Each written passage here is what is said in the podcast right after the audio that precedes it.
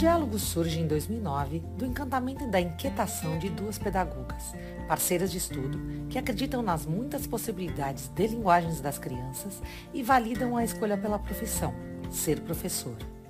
A Diálogos nasceu sem saber que estava sendo gerada, quando em julho de 2009, Fabiana e Thelma resolveram levar um grupo de amigas educadoras a conhecer uma escola na Argentina. Outros grupos de estudos, outras viagens, novas ações. O crescimento era inevitável. Em novembro de 2011, oficialmente a Diálogos é fundada como empresa.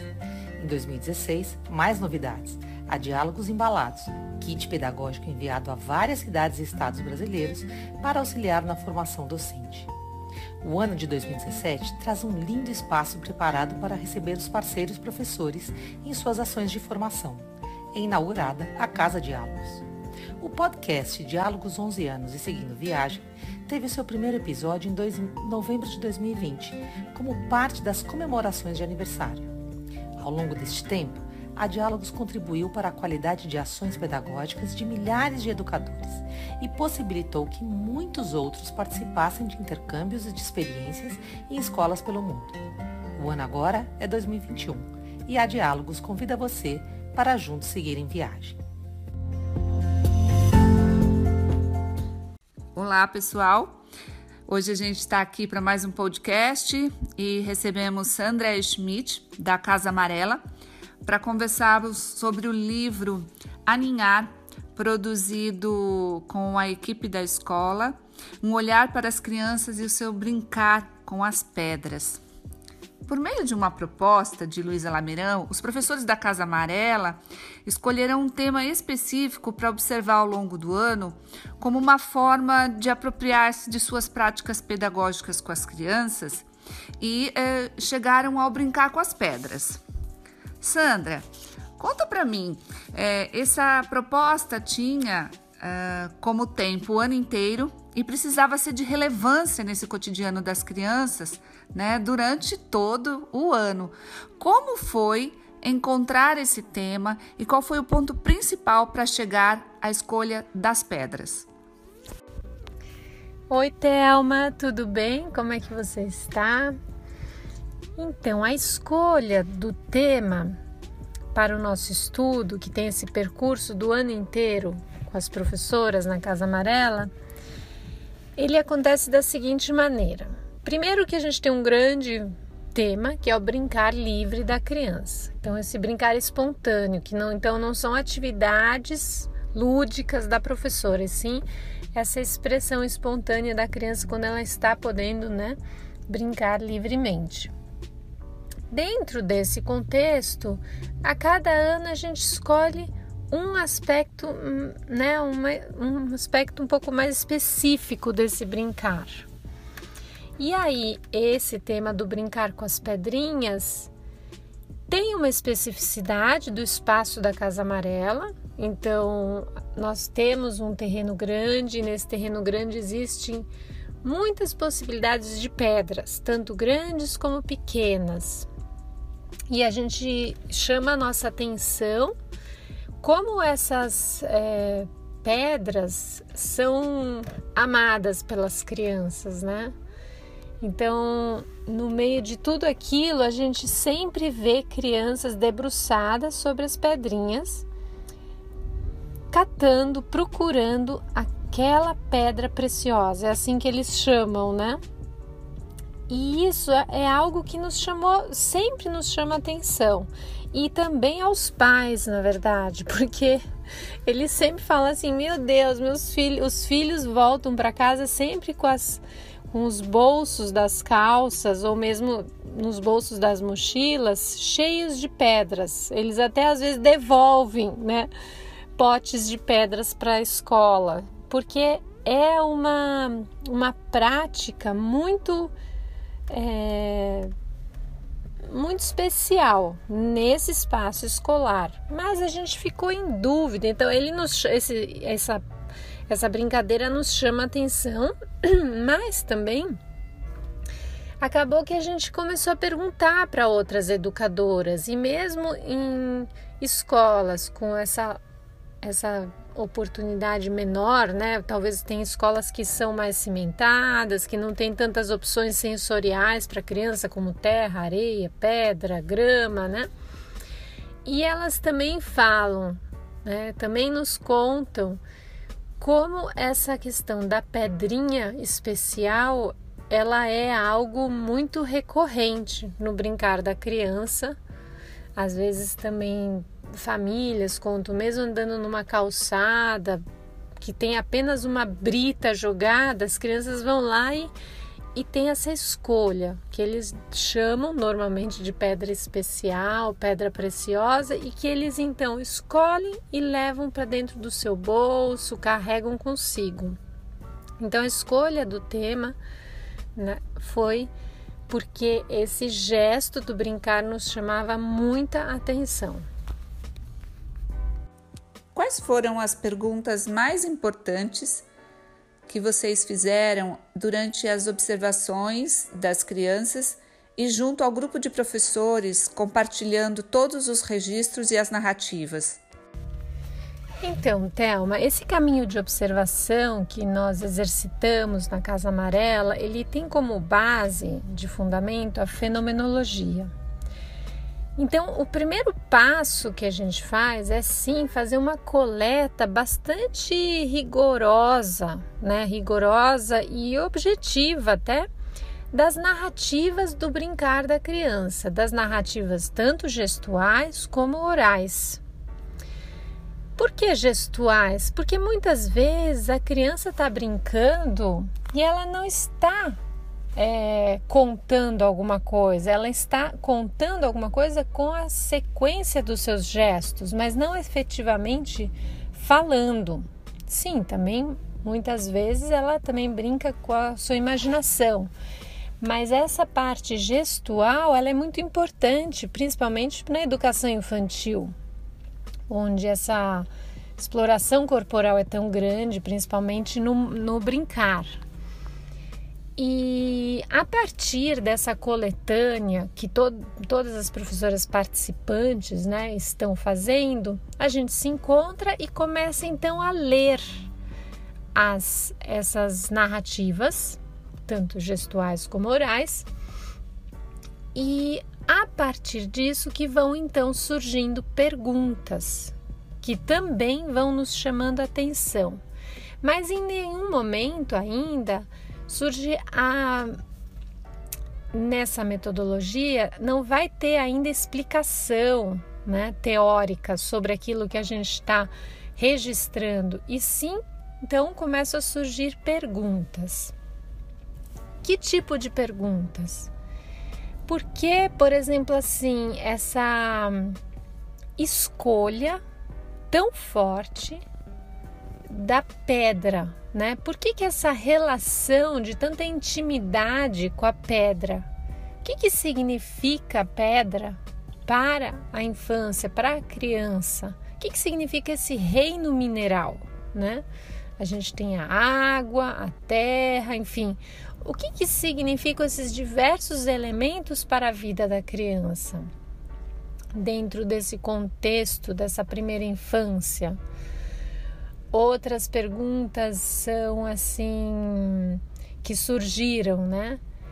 É, muitas brincadeiras onde se percebia que além de uma escolha de uma única pedra que, que era então nomeada como pedra especial, pedra preciosa, pedra de poderes, né? Cada um coloca o seu nome havia também, isso também é uma pergunta, por quê? Qual foi o critério de que, que tenha feito essa criança escolher aquela pedra como a pedra especial dela? Afinal, se nós de fora adultos olhamos, a gente acha que está tudo mais ou menos igual as pedras. Então, qual foi o critério dela escolher isso? Outra coisa, pergunta que surgiu muito forte foi assim: é, uma brincadeira onde depois de escolher a pedra, eles também tinham vontade de quebrar a pedra de repente, né, algumas pedras no meio para descobrir o que tinha lá dentro. Então essa descoberta mesmo escolhendo a pedra, depois o que tem lá dentro. Então, essas foram algumas das perguntas que surgem depois da coleta de registros de narrativas gestuais e orais. Sandra, entre os 16 relatos apresentados no livro, qual deles chamou mais atenção por alguma observação específica, por um confronto, uma dificuldade? Teve algum relato que mobilizou muito o pensamento, a reflexão de vocês e a busca de compreender o que ali se passava? Oi, Thelma. Então, sobre os relatos que estão nos liv no livro, eles foram escolhidos dentro de uma quantidade muito maior de relatos, né? Porque esse registro que a gente faz, ele é semanal. Então toda semana tem professora que faz isso uma vez por semana, tem umas que fazem duas vezes. É, assim, de um, né, de um registro específico, a observação de pedras, que foi o nosso tema, né? Então existiam muito mais registros nos nossos a gente tem diários né, de campo, porém a gente foi escolhendo o que mais nos chamava atenção. E como somos um grupo né, de professoras, ali tem relatos que chamaram mais atenção a cada uma delas. No meu caso, que é o que eu posso agora estar tá respondendo, o que mais me chamou a atenção é uma recorrência.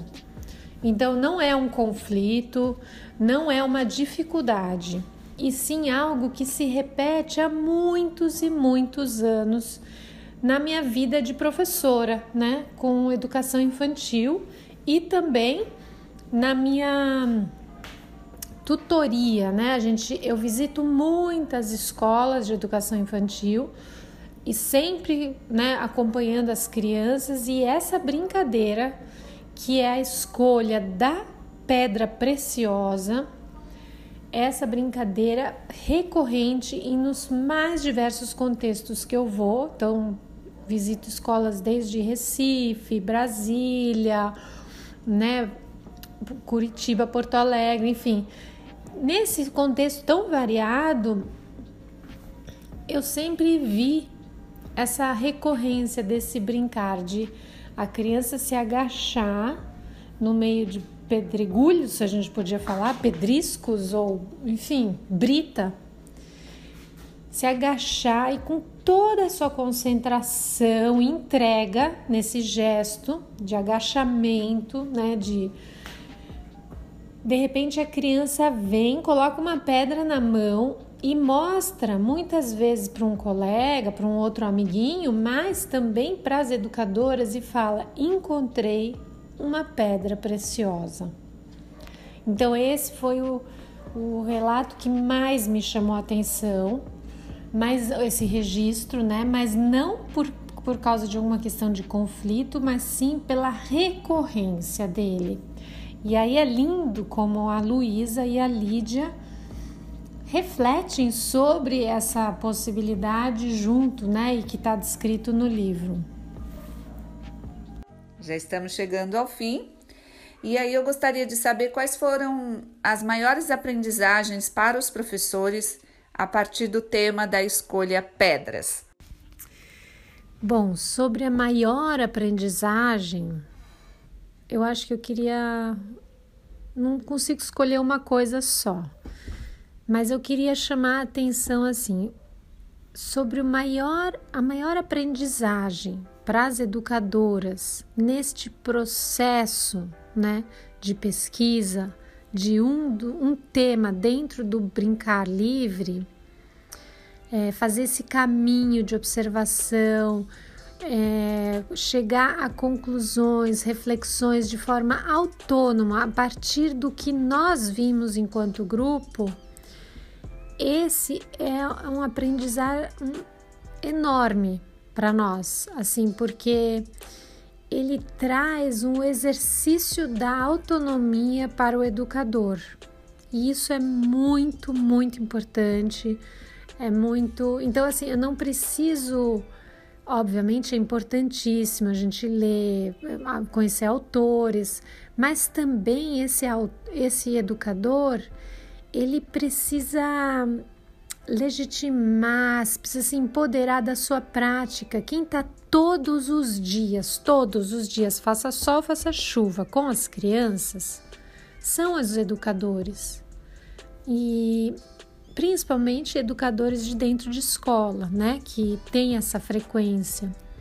Então, isso é muito conhecimento, então, poder pegar esse conhecimento que é empírico e que ele acontece todos os dias e talvez é, registrar ele, é, fomentar uma discussão sobre ele, produzir um material para compartilhar, isso traz muita autonomia para o educador que participa desses processos, como foi o processo do aninhar.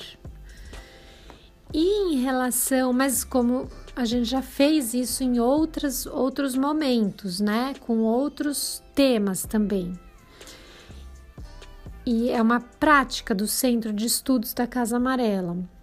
Mas em relação à aprendizagem da do dessa pesquisa com as pedras, eu acho que o que fica mais à vista são inúmeros aprendizagens. A gente compartilha no grupo muitas coisas, mas acho que a, a coisa mais importante é que a gente escolheu um, um, né, um material, né?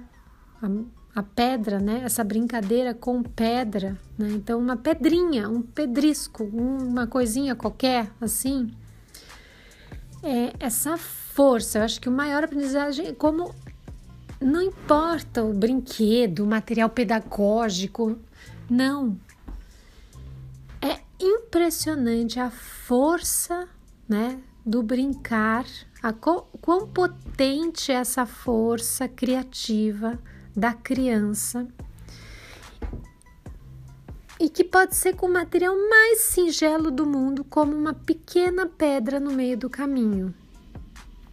E então acho que essa pesquisa mostrou isso, né? Assim, parece, ah, o que, vocês estão pesquisando? A brincadeira de pedrinhas. Ai, coisa boba parece, não é? Que ah, insignificante. E aí a gente, a cada passo, a gente foi vendo a grandeza de tudo isso, a enormidade, a potência criativa da criança com algo tão simples. E que não é um aprendizado que o professor ensina. É o professor dando espaço, a professora, né, dando espaço para que a criança possa se expressar. Então é uma corrente de dentro para fora e não de educadores para cima da criança, né? E isso é, é muito forte, é muito bonito de ver e vitaliza, inclusive, o educador da educação infantil. É uma coisa que, que traz assim vitalidade para nossa atuação, muita muito bom mesmo. E aqui eu também então vou me despedindo, gostaria de agradecer muitíssimo a Thelma e a Fabi é, pelo convite, pela parceria, sempre em prol, né, assim, a essa a criança, a infância, essas práticas com muito sentido, mesmo singelas, mas com muito sentido. Então eu agradeço de todo o coração e fico à disposição para eventuais dúvidas, para conversas, para diálogos. Um beijo querido para vocês. Tchau. Oi, Sandra. Nós aqui agradecemos, eu e Fabi ficamos muito felizes e com certeza pudemos aprender muito com vocês, com toda a equipe da Casa Amarela e com essa experiência alinhar. É, desejamos que esse livro e essa proposta chegue a muitos educadores e que eles possam, assim como nós, sentirem-se é, sensibilizados e gratos por toda essa troca de experiência que vocês puderam nos disponibilizar por meio desse trabalho tão lindo entre crianças, famílias, educadores, todos eles desenvolvidos na Casa Amarela em Santa Catarina. Beijo a todos e até o próximo podcast.